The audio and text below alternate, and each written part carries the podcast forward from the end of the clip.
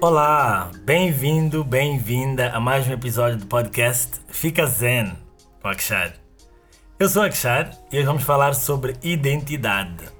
Várias coisas que fazem parte de nós, fazem-nos quem nós somos. Tanto as questões internas, em várias dimensões, como também as questões que dizem respeito às nossas características externas. E para isso, trago uma convidada muito especial, alguém de quem sou pessoalmente fã, como pessoa, como artista. Ela é cantora, arte educadora e também ativista.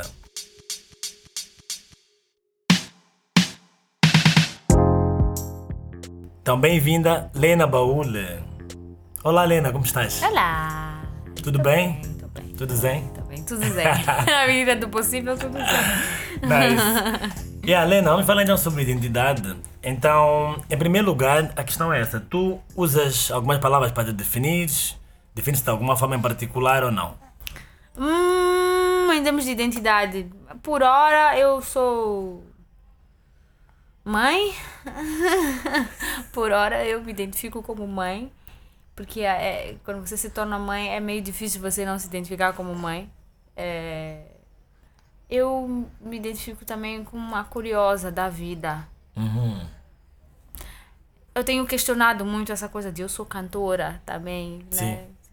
A palavra ser cantora vem com tantos tantos acoplamentos de como tem que se cantar, né?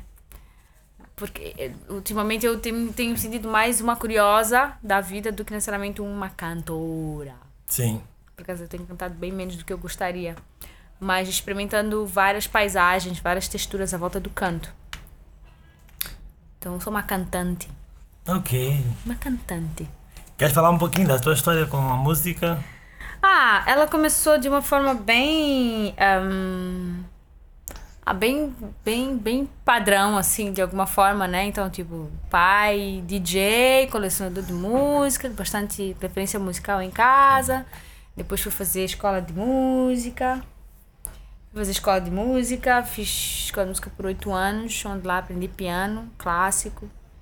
É, e o currículo da escola de música era um currículo também europeu. É, tinha lá as suas menções do tradicional, porque Uhum. eram bem menções, assim, bem de mencionar, que existe Sim. também, né? Teve um marco também na minha idade da escola de música que foi a Macoela também, que é um estilo de música que eu aprecio bastante, que trouxe aí um pouco de uma relação um pouco mais próxima com, com a música vocal local e tal, e com tradição. E depois disso peguei, peguei em mim e fiquei experimentando é, trocar, interagir com outros artistas, com outros estilos, com outras possibilidades assim musicais. Né? Desde o reggae, do soul, hip hop, em, em, slam poetry, né? onde eu conheci a Tina. em, eh, e o teu próprio Stuart também conheci nessa altura. Saúde, filho. Hum, saúde. Estamos na presença do Pantima também, né? Lena já disse que é mãe, está com o Tô seu com filho o meu aqui. anexo aqui. Ah. o meu anexo. Sim. Então, em, e aí quando eu comecei a entrar nesses movimentos, eu ah, comecei a ver na música como uma possibilidade, a música como uma possibilidade de carreira, de, de expressão no mundo. Oi, meu amor. Em, então, enfim, na verdade eu, eu queria fazer medicina. Ok. Eu queria fazer medicina. Cheguei a concorrer, não entrei no primeiro ano. Não entrei, na verdade. Entrei para ciências biológicas. E aí, depois de algum momento, eu fiz a permuta, depois eu desisti, depois eu queria de novo, depois não sei o quê, depois. Ai, crise. A pessoa vai e vem. Mas em algum momento eu disse: bom, vamos lá ver se é biologia ou se é música. E aí, depois de muito testar, eu cheguei à conclusão de que a música era o caminho. Boa. Além da carreira, a música de alguma forma te ajuda ou te ajudou a descobrir quem és? Na- a tua identidade também perpassa essa questão musical? Ah, eu acho que sim. Eu faço música, na verdade eu acho que é muito louco, né? Porque que- um dos motivos pelos quais eu, eu tenho dificuldade de me identificar como cantora, exatamente porque o termo cantora vem acoplado com todas umas exigências sociais.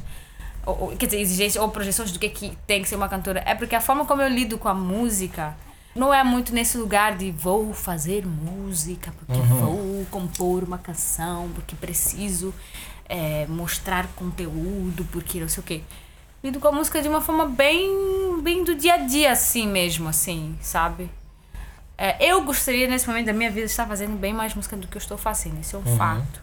É, a função maternal é, não tem me permitido muito fazer a música é, mais acabada, como eu gosto de fazer.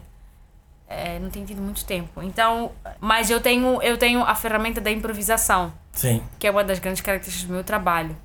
Que não necessariamente eu improviso como performance, mas eu uso a improvisação para processo criativo. Uso a improvisação é, para criação de textura, para fazer trabalhos nos quais eu sou contratada, tipo, tipo é, trilha sonora e tudo mais. Eu tenho Mas, a ferramenta. O que quer dizer com textura? Desculpa a interrupção. É, tipo, um, por exemplo, ah, eu pensei que tu poderias cantar aqui e trazer mais ou menos uma ideia de uma coisa da água. Às vezes, quando eu recebo um convite ou um pedido, uma coisa de Sim. uma energia da água, uma energia mais de terra, uma energia de fogo. O fato de eu ter uma relação com a improvisação, e a minha improvisação, ela não é somente uma improvisação é, é, sistematizada, ela é uma improvisação sensorial também. Então, eu, eu estudo um pouco como sonorizar as texturas da natureza, né? Então, não necessariamente imitar o vento, mas trazer vocalmente, sonoramente, as sensações que o vento traz. Uhum. Não tem um único jeito de fazer isso. Você, quando você fizer, você vai ter um jeito, outra pessoa vai ter outro jeito. Mas claro. esse caminho, isso, essa, essa consciência como caminho. Então, então textura seria mais ou menos isso, assim, meio Sim. paisagem sonora e tal. Então, o fato de eu ter, de eu ter essa ferramenta da improvisação me permite muito é, é, abrir espaço, assim, é, no fluxo das minhas aventuras. O meu som vai muito de acordo com quem eu sou. Isso. Essa parte que interessa, como falaste das questões cotidianas, uhum. este podcast tem a ver com como ficar bem no dia a dia. Uhum. Como é que talvez esta improvisação na música também se relaciona com a improvisação em relação às respostas às situações da vida, por exemplo. Exatamente. É, hum. você, pegou, você pegou exatamente o ponto certo. Porque quando eu fui morar fora, porque a primeira vez que eu ouvi falar necessariamente valendo assim da improvisação foi quando eu estava me preparando para estudar na Berklee College of Music, né? Eles pediam que as pessoas é, improvisassem, né? Além de fazerem as escalas, tinham que improvisar. E eles davam a sequência onde eles queriam que as pessoas improvisassem. Então, quero que você improvise dentro de uma sequência harmônica, tal, tal, tal. Uhum. Então, tinha uma especificidade, tinha uma, uma, uma. Tinha uma especificidade. Uma estrutura, talvez. Uma estrutura. Uhum. É, então, tem um estudo ali, né? Enfim, mais técnico e tudo mais, que é um caminho. Com o tempo, à medida que eu fui percebendo que, nossa, eu posso fazer coisas com a voz, né? Acho que esse é o caminho eu fui percebendo que não, o que, que dá para fazer com a voz? Então eu comecei primeiro com os loops, né, que é o básico, né? Enfim, para quem não sabe, é, loops é tipo é você canta uma ideia, grava essa ideia, depois você e essa ideia fica repetindo, Sim. repete, repete, repete, e você grava uma outra ideia em cima. Aí você tipo ou abre voz ou cria um, uma outra ideia que interage com essa ideia e fica repetindo, aí você canta em cima e tal. Então eu comecei com, com os loops e e à medida que eu fui fazendo, eu fui percebendo que, nossa, tem vários outros caminhos que eu, que eu posso ir. Então, tipo, será que eu posso cantar assim? Será que eu posso cantar assim? É, quando eu comecei a entrar no universo da música vocal, do, can, do cantar só com a voz, sem necessariamente o recurso do instrumento, eu fui percebendo que eu poderia abrir para vários outros caminhos, né? E aí começou a minha relação com, com, com, com essa improvisação mais criativa, mais, mais aberta. Então, é, quando eu vou para o Brasil e eu começo a perceber que, na verdade, a voz é corpo, que na verdade dá para eu cantar o que eu estou vivendo, que na verdade quando a gente compõe, tudo que a gente cria em termos de, de composição é a partir do que a gente está vivendo, pelo menos eu, eu fui, isso faz sentido para mim. É, como criadora, assim, é, eu fui percebendo que o som que eu tenho hoje é o som que eu tenho hoje, não é o som que eu, vou, que eu tive ontem, nem é o som que eu vou ter amanhã. É o som que eu tenho hoje. Então, o que é que hoje, que som eu tenho hoje? Por mais que eu tenha toda a técnica vocal, a minha voz hoje é uma coisa, nesse momento é uma coisa, daqui a duas horas minha voz vai ser outra. Então, como é que eu posso aprender a reconhecer isso e aprender a, a, a, a materializar isso em termos de sonoros? Isso. Então, Em relação à à tua voz hoje, Uhum. como mãe, ah, eu sei que estás a fazer um trabalho de, de trabalho vocal para gestantes, certo? Uhum. De onde é que vem a ideia e qual é o objetivo disso? Isso na verdade ainda está muito cru, mas veio muito a partir do, do meu desejo de, de querer ajudar as mulheres grávidas a se conectarem com os seus corpos e com as suas vozes. Porque a primeira voz que o bebê ouve. As pessoas não, não acreditam nisso, né? Mas o bebê já existe. A partir de, sei lá, a partir do momento que o coração começa a bater, até Sim. mesmo antes, na verdade. Que o coração começa a bater, que você vai lá e você ouve e tal. Ele já existe, ele já sente. Uhum. Ele já sente, ele sente um campo energético, Sim, né? Porque a gente não pode esquecer que nós somos isso aqui, mas nós somos frequência energética, somos vibração energética, uma, uma grande organização quântica. Então, o que a gente estiver vibrando é o que o corpo estiver vibrando. sim, É como aquele feto ali vai também vibrar. Não necessariamente tipo ele vai sentir, ah, isto é uma tristeza, oh meu Deus, eu estou triste, porque ele não sabe isso. Mas a frequência energética disso, em termos quânticos, ele vai sentir. sim, Então a gente não. As pessoas. Eu sinto que a é super comum não se ter essa consciência de que o ser já existe. A mãe, quando está grávida, ela já é mãe. Sim. Então ela já está num estado de cuidado com o ser, cuidado consigo, consequentemente, cuidado com o outro ser. sim, Então, esse desejo de fazer esse- essa voz do vento tem a ver com isso, de trazer uma uma uma relação mais próxima da mãe com seu corpo, com seu bebê, para que ela possa acessar sentimentos mais amorosos, para que a gente esse é o meu Fatima Oh, concorda. meu concorda, né, filho? Para que, para que, para que as mulheres possam ter, para que nós possamos ter uma sociedade um pouco mais amorosa. Sim. né? Se nós queremos mudar uma sociedade, nós precisamos ter partos mais amorosos. Portanto, nós precisamos ter gestações mais amorosas, né? Então, mães têm que ter conexão consigo, tem que saber quais suas suas emoções, tem que ter suas necessidades atendidas, saber comunicar as suas, as suas necessidades. E claro, precisamos ter homens e sociedade que saiba ouvir e Exato. acolher, né? Esse é um outro ponto. Falando em mulheres e homens e sociedade de modo geral que saiba acolher, ahm, na tua experiência, como é que tem sido, de modo geral, a questão da gestação, o, o preparo durante a gravidez, o pré-natal, o puerpério, né, que é o período logo depois do nascimento? Ah, Como é que a sociedade vê isso para as mulheres, para os homens? Porque as coisas que são impostas pela sociedade também, de alguma forma, inf- influenciam a forma como nós vamos agir e tomar decisões na nossa vida. Cara, eu. Uma das coisas que eu, que eu me propus durante a minha gravidez foi de também observar eh, como a sociedade se comporta, né? Só que, enfim, eu fiquei grávida no meio de uma pandemia, né? Então, não consegui ir muito a fundo com o meu processo.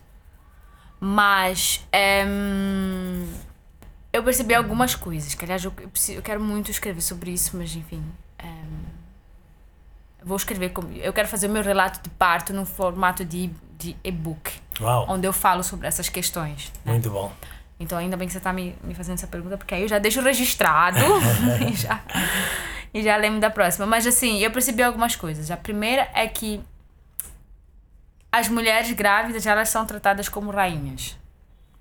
Acho que, assim, num consciente coletivo, Sim, as pessoas sabem que a gravidez é um evento muito marcante sim, na vida de- das pessoas.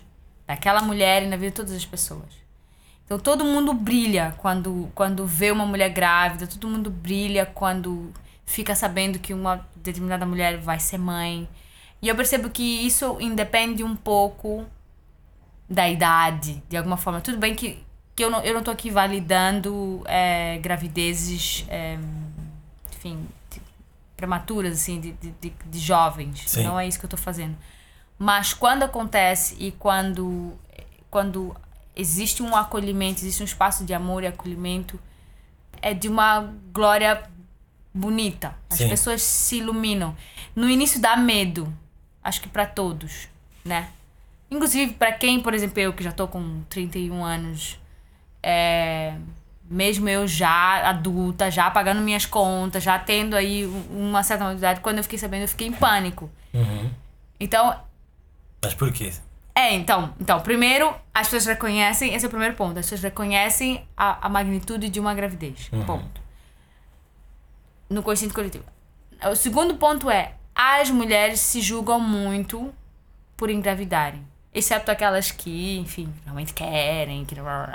mas as que acabam engravidando assim, sem, no susto, como é bem comum, na verdade, é bem mais comum do que o contrário, em, se assustam, se julgam sentem que não são preparadas, sentem que, ai, será que essa pessoa acerta? Mas eu arrisco a dizer que é por conta de uma sociedade é, onde o abandono dos filhos é muito mais comum do que a aceitação da paternidade, Ok. né? Sim. Mora numa sociedade onde é muito mais comum os homens abandonarem os filhos do que efetivamente receberem os filhos. Isso é um ponto. E segundo, porque a gravidez é algo que vem com uma série de julgamentos. Uhum. Então, ao mesmo tempo que as pessoas endeusam as mulheres, por outro lado, a sociedade joga muito e condena muito as mulheres. Yeah. Um comentário muito comum é que nenhuma mulher engravida por acaso. Tu acabas de dizer que costuma ser um susto, mas dizem a mulher não engravida sem querer. Mas no, no fundo, no fundo não é sem querer. Não é assim? Ai, meu, é, é, é bem polêmica essa frase. Exato. Porque eu vou falar por mim, por exemplo. Uhum. Foi um susto. Mas quando eu paro pra olhar mesmo, quando eu se, sento e penso, cara, eu tive chance, eu, eu, Helena, não tô falando Sim. das outras pessoas. Sim. Cada situação é uma situação. Uma situação de um estupro, por exemplo. Uhum. Tipo assim, quando eu paro pra pensar, eu falo, meu, eu poderia ter evitado. Um, poderia ter usado uma camisinha. tipo, poderia ter tomado a pílula do dia seguinte. Sim, É, tipo, tem uma série de coisas que eu poderia ter feito. sim. Eu parei depois pra pensar que foram sustos, mas no fundo, no fundo eu já queria ser mãe. Uhum. Tanto, tanto que eu me sinto muito realizada sendo mãe. Eu estou amando ser mãe. Exato. Né? São fichas que vão caindo ao longo do tempo, mas eu fiquei muito tempo em estado de rejeição, em estado de medo. Porque é isso, né? É a maior revolução que acontece na vida, no corpo, na alma de uma mulher. A maior. E provavelmente na vida de um homem. Mas a diferença entre um homem e uma mulher, especificamente, é, é que acontece no nosso corpo. E não existe limite maior que o corpo. Né? Tudo Sim. que acontece na vida de uma pessoa, quando chega no limite do corpo, é, é, é o ultimate, é o, é o máximo Sim. da mudança Exato. né? Então, é, então no nosso caso acontece no meu corpo, então, ah, meu Deus, vou conseguir uma série de questões. Então, assim, dizer que uma mulher engravida porque quer, cara, é não. Sim, não ou não. É, cada caso é um caso. Sim, Cada caso é um caso, não tem como, não tem como. Então, enfim, sim. O- Outro ponto é que, como falamos também de questões de género neste podcast, ahm, nós sabemos que para fazer ou para conceber uma criança é preciso dois, não é? Mas ah, esse tipo de frases acaba responsabilizando apenas a mulher, né? E se formos a ver, a sociedade não cria muitos métodos contraceptivos ah, direcionados ao homem, sim. né? Acaba É sendo estúpido, na verdade. exatamente, É estúpido porque vocês podem fazer, tipo assim, o tempo que eu fiquei grávida, o meu poderia ter feito, tipo, sei lá, vamos pensar, se ele, meu, meu companheiro, poderia ter transado, tipo, todos os dias, várias vezes ao dia, e ele podia ter engravidado todas as mulheres. Sim. Basta elas todas estarem num período fértil prontas para engravidar. sim, Sei lá, numa semana.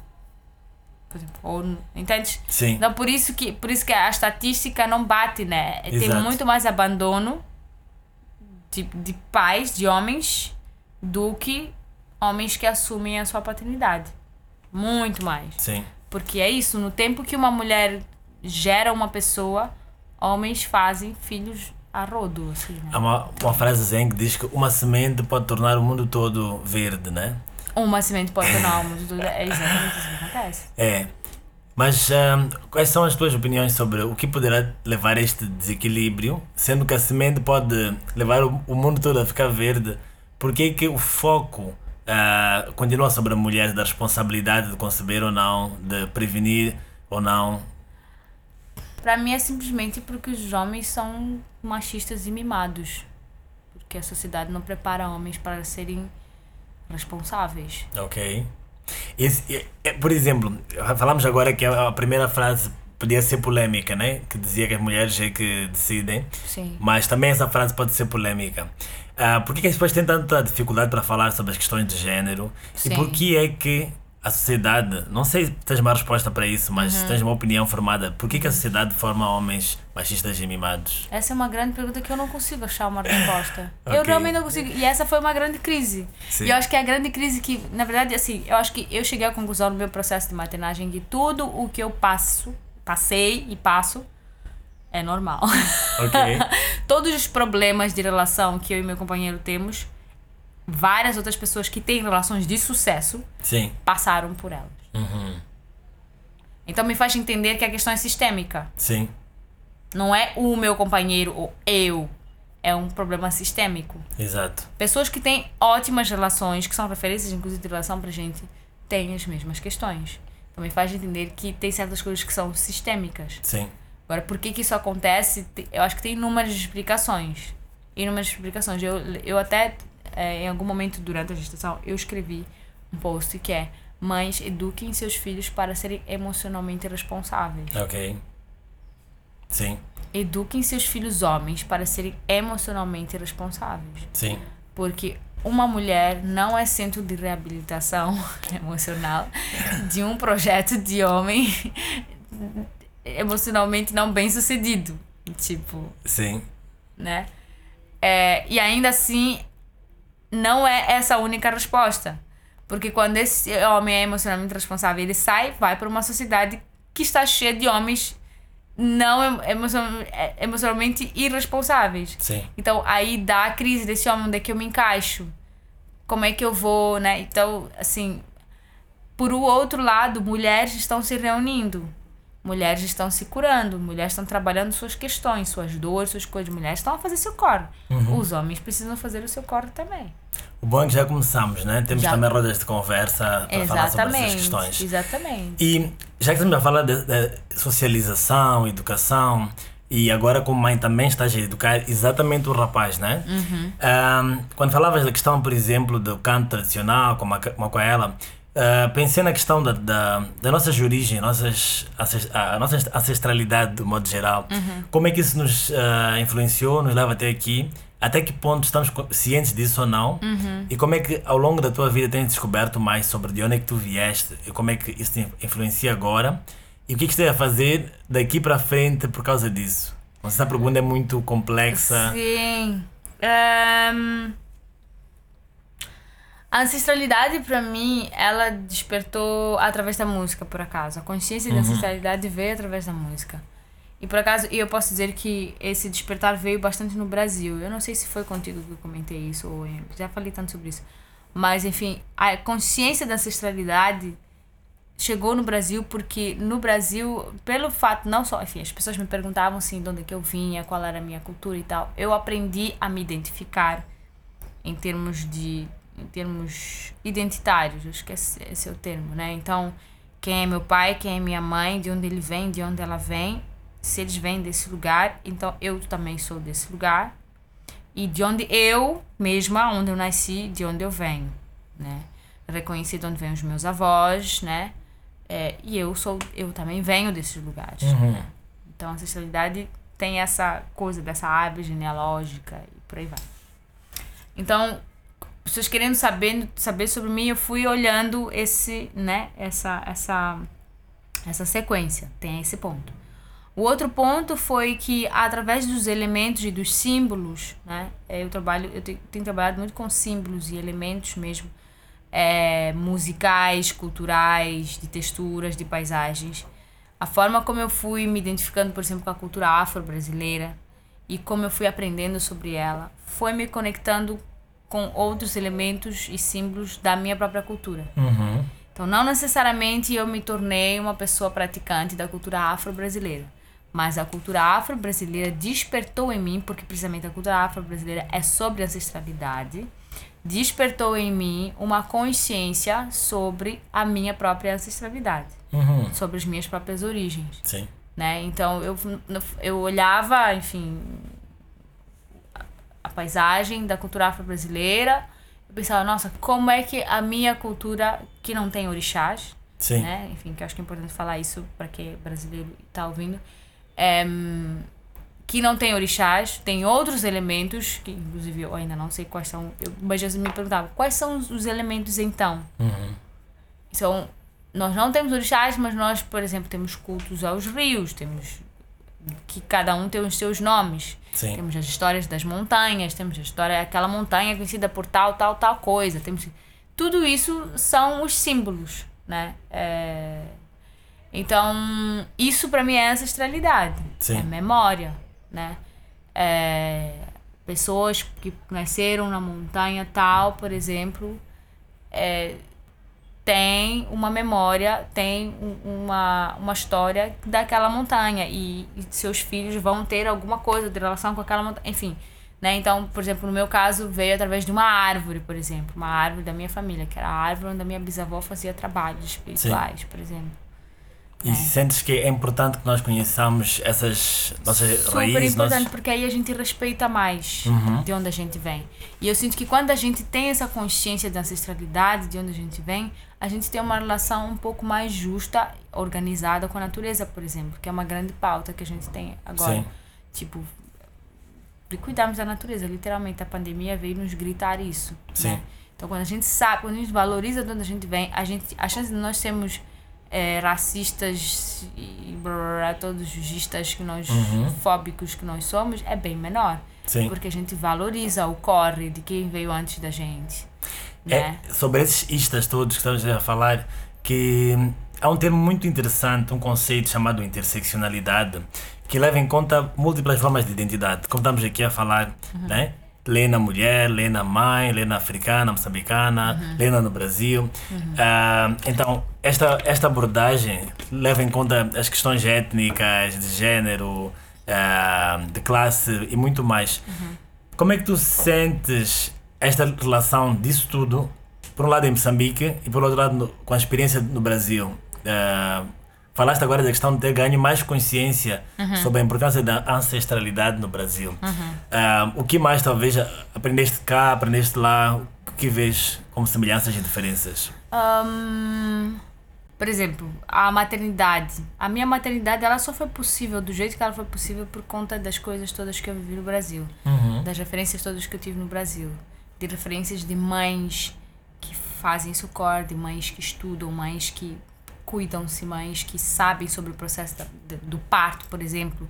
De que tudo bem eu, como mãe, saber o que acontece com o meu corpo. Porque, é a- comparado com aqui em Moçambique, as nossas mães, as, as mulheres aqui, mães, elas não sabem o que acontece com os seus corpos quando elas vão parir. Elas não sabem. E elas acham que tudo bem não saber. Uhum. Costumam dizer que ignorance is a bliss, né? Tipo, eu não sei como A dizer. ignorância é uma bênção. É uma bênção, por exemplo. Sim, pero não.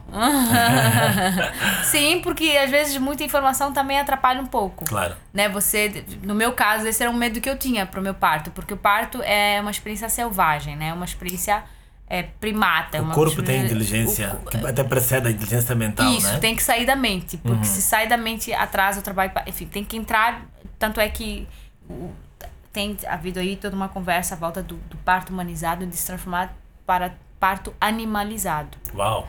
né? Porque nós somos animais. Claro. Nós não podemos esquecer que nós somos animalia. Exato. Né? Então, tipo assim, para parir, deixar o instinto animal, é, ferro, é, é, sair. É Sim. isso que precisa acontecer para um parto bem sucedido. Uhum. Né? Então, mas a gente vive numa sociedade que nós somos tão mentais Sim. Que a violência obstétrica eu sinto que ela vem daí, na verdade. O que quer dizer com violência obstétrica? Porque Ah, é tem gente termo que é um termo que não nem, sabe. Uhum. é, muita gente não sabe. A violência obstétrica é quando é, não se é permitido uma mulher ter o parto com menos intervenção e da forma mais cuidadosa e saudável possível. Uhum. Né? Isto é, quando não se permite que a mulher tenha liberdade de parir como ela quer. Sim. Né? Então você violenta o corpo dela. Então, isto é, não deixa ela fazer o que ela quer, você interfere no corpo dela com artefatos, com procedimentos que não precisam, a não ser que seja um caso de urgência, Sim. né? Então, por exemplo, é, uma, lá, uma cesárea indicada, sendo que tá tudo bem, cesáreas marcadas, Marcadas, uhum. é, tem Christeler, manobra de Christeler, acho que é uma coisa assim que empurra a barriga para baixo, puxar a cabeça, usar o forceps, tem uma série de, de coisas Sim. que não vou ficar aqui dizendo, porque senão vai ficar uma coisa muito rasa e as pessoas vão estar, ah, mas eu ouvi, não vai. Não, não. Sim. Pesquisa sobre, entenda melhor o que, A que ideia é. é mesmo que as pessoas aprendam Né? e questionem, né? E vão atrás também. Isso, Uhum. exatamente. Então, tipo, existe uma coisa que é a violência obstétrica, que é um abuso. Então, por exemplo, até violência verbal, é, gritar com a mulher, obrigar ela a, ficar numa determinada posição que ela não quer, enfim, todas essas, essas intervenções aí é, que são violentas com o processo natural que é uma mulher parir, que a gente vem fazendo isso. Há quanto tempo existe a humanidade mesmo? Há Milênios. Milênios de anos. Então Milênios e gente vem, milênios, vem fazendo essa coisa de parir há alguns milênios de anos. Então não vai vir uma senhora enfermeira me dizer que, tipo, como eu devo ou não devo fazer, né? Então, então tem esse processo, sim, de empoderar as mães, as mulheres, dos seus corpos e da fisiologia, fisi, da fisiologia de como é um processo de parto, né? Então, hoje a gente vive no século XXI. Sim. Estamos no século XXI, no século da muita informação. Então, por exemplo, sei lá, fico pensando que as mulheres rurais que que que estão ainda alinhadas com os ciclos da natureza, provavelmente elas tenham muito mais facilidade de parir do que uma mulher da cidade, por exemplo, Sim. que tem tanta informação e, tarará, e tanta terceirização do seu corpo, né? Então, é, sobe, eleva, sobe elevador, nananã, faz não sei o que, enfim, usa não sei o que para fazer não sei o que. Nunca necessariamente o seu corpo em ação, em movimento, né? Sim. Eu costumo chamar isso de terceirização do corpo. Gostei muito desse termo. É. Então, tipo, uma mulher que tá numa situação dessa, ela, ela tem um pouco mais dificuldade de parir do que uma mulher que está em constante movimento em relação ali com, com, com o fluxo natural. Boa. Então, Lena, nós podíamos falar sobre isto durante muito, muito tempo. Mas uma coisa que eu gostaria de saber é, ah, para essas questões todas da identidade, do autoconhecimento, o que é que tu não deixas para mulheres que considerem ser mães, ou mulheres que já estão a gestar, ou que acabam de, de parir, como tu dizes, tanto para as mulheres como para os homens que as acompanham? O que é mais importante reter aqui, na tua opinião? Sendo bem sincera, ter uma rede de apoio. Uhum. Um espaço onde você possa escoar suas emoções. Porque mulheres que acabam de parir não têm tempo para cuidar de si mesmas. Ok. não tem. Não tem. É, eu sinto que eu só comecei a conseguir cuidar de mim mesma agora, que o Pantima tá com sete meses. Sete meses. Uhum. Então, mulheres que acabam de parir não têm tempo para cuidar de si mesmas. Então, o que, eu, o que me ajudou muito a não surtar foi ter uma rede de apoio. Ok. Um espaço onde. Não só um espaço, mas pessoas específicas com as quais você sente que você vai ter uma qualidade de conversa, é, que você pode falar tudo sem filtro. Sim. Sem filtro. Que aquela pessoa não vai te julgar, você Isso. pode esculachar o seu companheiro à vontade. Porque a gente precisa disso. Sim, sim. A gente precisa. Um catarse, né? Uma A purificação. gente precisa. Hum. Não dá pra ser. é, eu acho que isso faz parte da busca do ser zen, né? O, o Osho costumava. Eu não vou lembrar exatamente da frase que ele dizia. Mas, tipo, ele costumava dizer assim: pra você chegar num estado de paz, você precisa estar no caos absoluto. Exato. Então, se, se você está no caos, você não vai dizer, ah, senta e medita e vai ficando. Exato. Não. Se o seu corpo está em caos, você precisa viver o caos, vive o caos até o extremo, Uhum. aí a paz irá chegar. Exato. E, e pós-parto, gestação é movimento intenso nas entranhas do ser. Sim. Então, a minha sugestão seria tenha uma rede de apoio Sim. onde você pode escoar as coisas que vão vindo. Porque quando você não dá vazão, isso se torna matéria, Ok. Se torna toxina, se torna, enfim, intestino preso, se torna câncer, se torna de inúmeras formas. Sim. A depender do, da intensidade e tudo, mas isso vira matéria. E passa pro bebê, azeda o leite, em pedra. Eu já tive uma situação em que estava tudo bem com a minha amamentação e de repente eu desenvolvi uma, um empedramento da, daqui para aqui, a ponto de ficar com 40 graus de febre, mas já porque Uau. eu estava com questões muito profundas, da, emocionais, eh, que eu não estava conseguindo resolver. Boa. Porque a maternidade é amor. Sim. É amor. Então, se você não está na frequência de amor, não é, é bem mais difícil, Claro. né? E no próximo episódio Então- vamos falar mesmo sobre a função das emoções e como, exatamente o que dizes, como quando elas não são bem expressas, elas nos adoecem, né? Exatamente. E para os homens? o que E que para os homens eu digo paciência. Primeiro. Uhum. Segundo, faça seu corre. Faça. Faça seu corre. O que, que quer O dizer? seu isso? corre quer dizer vá atrás de informação. Ok. Ache sua rede de apoio. Não queira que a sua esposa vai cuidar de você, porque ela não vai cuidar de você. Ela não deve cuidar de você, porque ela não está conseguindo nem cuidar dela. Sim. A prioridade é o bebê. A, a- primeiro, primeiro é o bebê e depois vem ela e depois vem você. Sim. Você não é mais prioridade. Desculpa. Desculpa. Atenção, Alô, você não é mais prioridade. Ok. Tá bom? Não é mais prioridade. E você só vai voltar a ser em algum momento e tenha paciência. Paciência é a palavra-chave. Esse é o segundo ponto. Esse é terceiro. E a outra coisa que eu vou dizer é: vai melhorar. Ok. Tanto para as mães, vai melhorar. Vai ficar zen. Vai ficar zen. Outra coisa, dá muito tesão quando você tá do lado. Que bom. O É. tesão não vem do nada. Ele Sim. vem quando você se propõe a estar do lado. Quando Yeah. você se propõe a, deix a, a deixar de querer ser prioridade. Uhum. E entende que vai chegar o seu momento. Não, tudo. E, e que você vai construir com ela esse lugar novo. Sim. Entenda, mudou. A sua mulher não vai ser mais a mesma. Não queira que ela seja mais a mesma. Porque senão você vai estar perdendo a oportunidade de conhecer uma mulher incrível que nasceu junto com seu Como, como filho. bebê. Uhum. Muito bem, muito Né? bem. É. Vamos absorver isso. Então vamos fazer uma pausa para a meditação enquanto deixamos isto nos penetrar, né, de alguma forma. A meditação de hoje chama-se Encontra o teu centro no meio do som. Os sons estão sempre disponíveis. Seja som de outras pessoas, som de máquinas ou som da natureza. Não importa. Muitas das vezes nós tendemos a resistir aos sons e a perder energia no processo. Com esta meditação, aprendes a absorver o som e a torná-lo como objeto da tua meditação. Vamos lá meditar. Começa como sempre por colocar-te numa posição confortável. Se quiseres, respira fundo algumas vezes.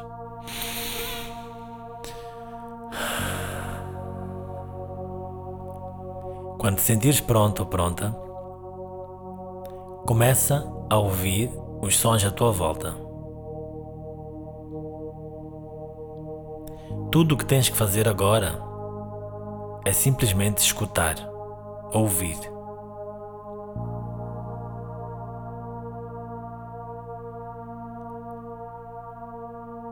Apercebe-te dos diferentes sons que estão no teu ambiente.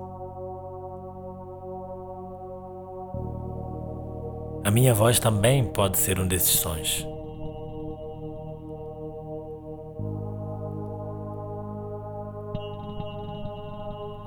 Continua por algum tempo.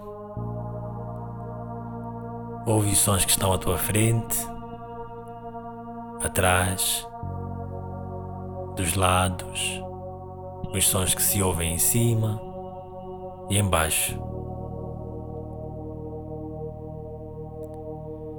Em seguida, sente que esses sons começaram a mover-se na tua direção.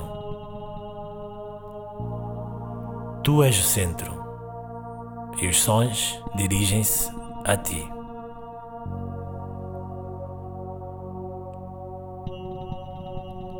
O corpo está imóvel, relaxado e os sons vão até ti. Os sons vão a partir de todas as direções. Sente como se absorvesse os sons.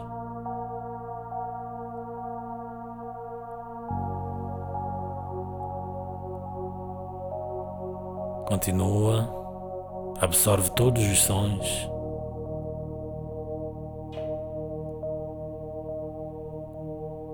Sem julgamentos, todos os sons são bem-vindos. Agora, move-te com os sons. Os sons movem-se para o teu centro e tu agora os acompanhas. Entra no teu centro com os sons.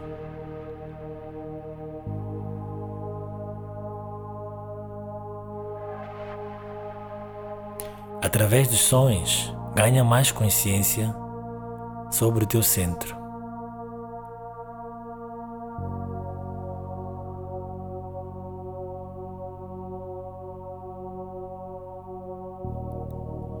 Escutando os sons, ficas mais consciente de ti mesmo. Podes fazer esta meditação sempre que precisares, sempre que te lembrares. Absorve os sons, deixa-te energizar por eles e dirige-te ao teu próprio centro. Agora voltamos. Então, Lena, como é que foi a meditação para ti? E para ti, como é que foi a meditação? Foi ótima, né, filho? Boa. Sorriso bonito esse bebê. Isso, Lena. Foi Já ótimo. para, para. Ah, que bom. Para os momentos finais, nós sempre deixamos aqui quais são os teus rituais, as tuas práticas para teres uma vida mais zen. E como tu falaste, zen não significa positividade 100% o tempo todo. Não. Já falamos sobre isso, né? Ah, mas o que que te faz te recentrar de alguma forma, né? E no teu dia a dia, e sei lá. Olha, eu. eh, Exatamente por eu ser uma pessoa que já rodou muito, eu tenho muitas ferramentas e eu não uso todas elas ao mesmo tempo, que nem eu dou conta da, Sim, da claro. coisa. Então, é, mas eu acho que a que mais funciona é a de dedicar tempo para entender o- as minhas emoções. Boa. Se eu estou bagunçada, eu paro um pouco, penso, por que é que eu estou bagunçada? E aí eu vou. Tô bagunçada. Eu tento entender, ok. Ah, entendi, ok. É isso que está acontecendo. Eu dou nome à minha confusão. Porque não tem como você organizar uma coisa que você não dá nome. Não Sim. tem como você curar uma coisa que você não dá. Você está curando o quê? Você não Exato. deu nome, Uau. né? Uhum. Então, você primeiro dá nome e depois você fala, ah, agora eu posso, agora eu posso ter um plano de ação. Então, o que que eu preciso? Então, eu preciso comer. Ou eu preciso, eu preciso dançar. Sim, Eu tô cansada, eu preciso dormir. sim. Ah, eu preciso fazer exercício. Ah, eu preciso preciso um momento pra mim de silêncio. Então eu vou meditar, eu vou caminhar, vou fazer uma vaporização uterina, vou fazer um banho de assento, vou fazer uma massagem, entendeu? Por mais que chamar mais vezes para falar sobre isso tudo. É. então primeiro você dá nome. Aham. Eu estou cansada. Eu estou frustrada.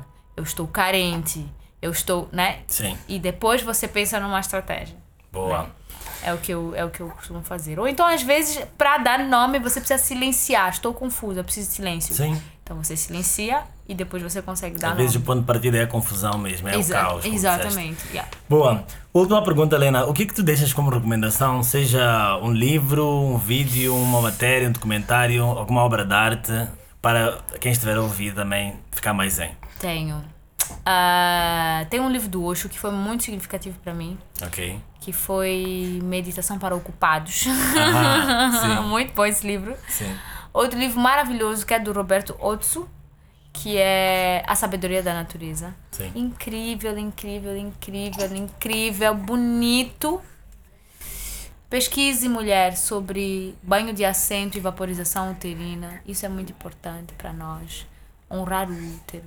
Ok. Tem uma pessoa muito importante que eu tenho seguido agora, que eu tô estudando ela, que é a.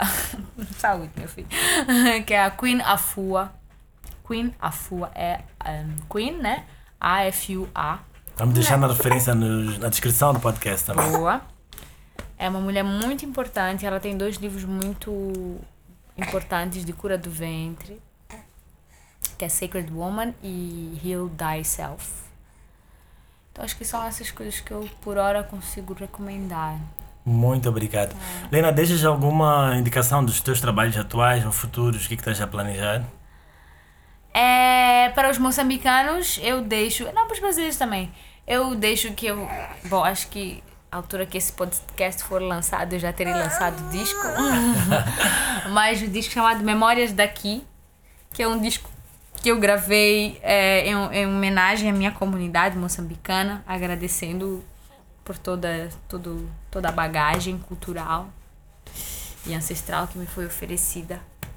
É, onde eu tenho canções populares infantis, né? É, cantigas populares infantis do cancioneiro moçambicano.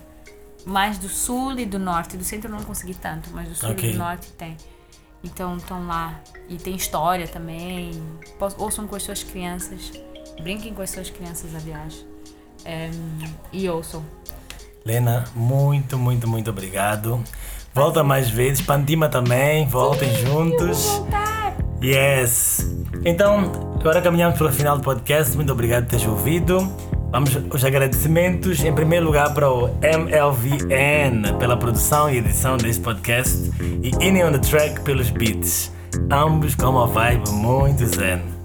Manda os teus comentários, sugestões e questões sobre meditação e bem-estar para anandakshar222.gmail.com e eu vou responder na primeira oportunidade. Até a próxima. Até lá, fica bem fica zen.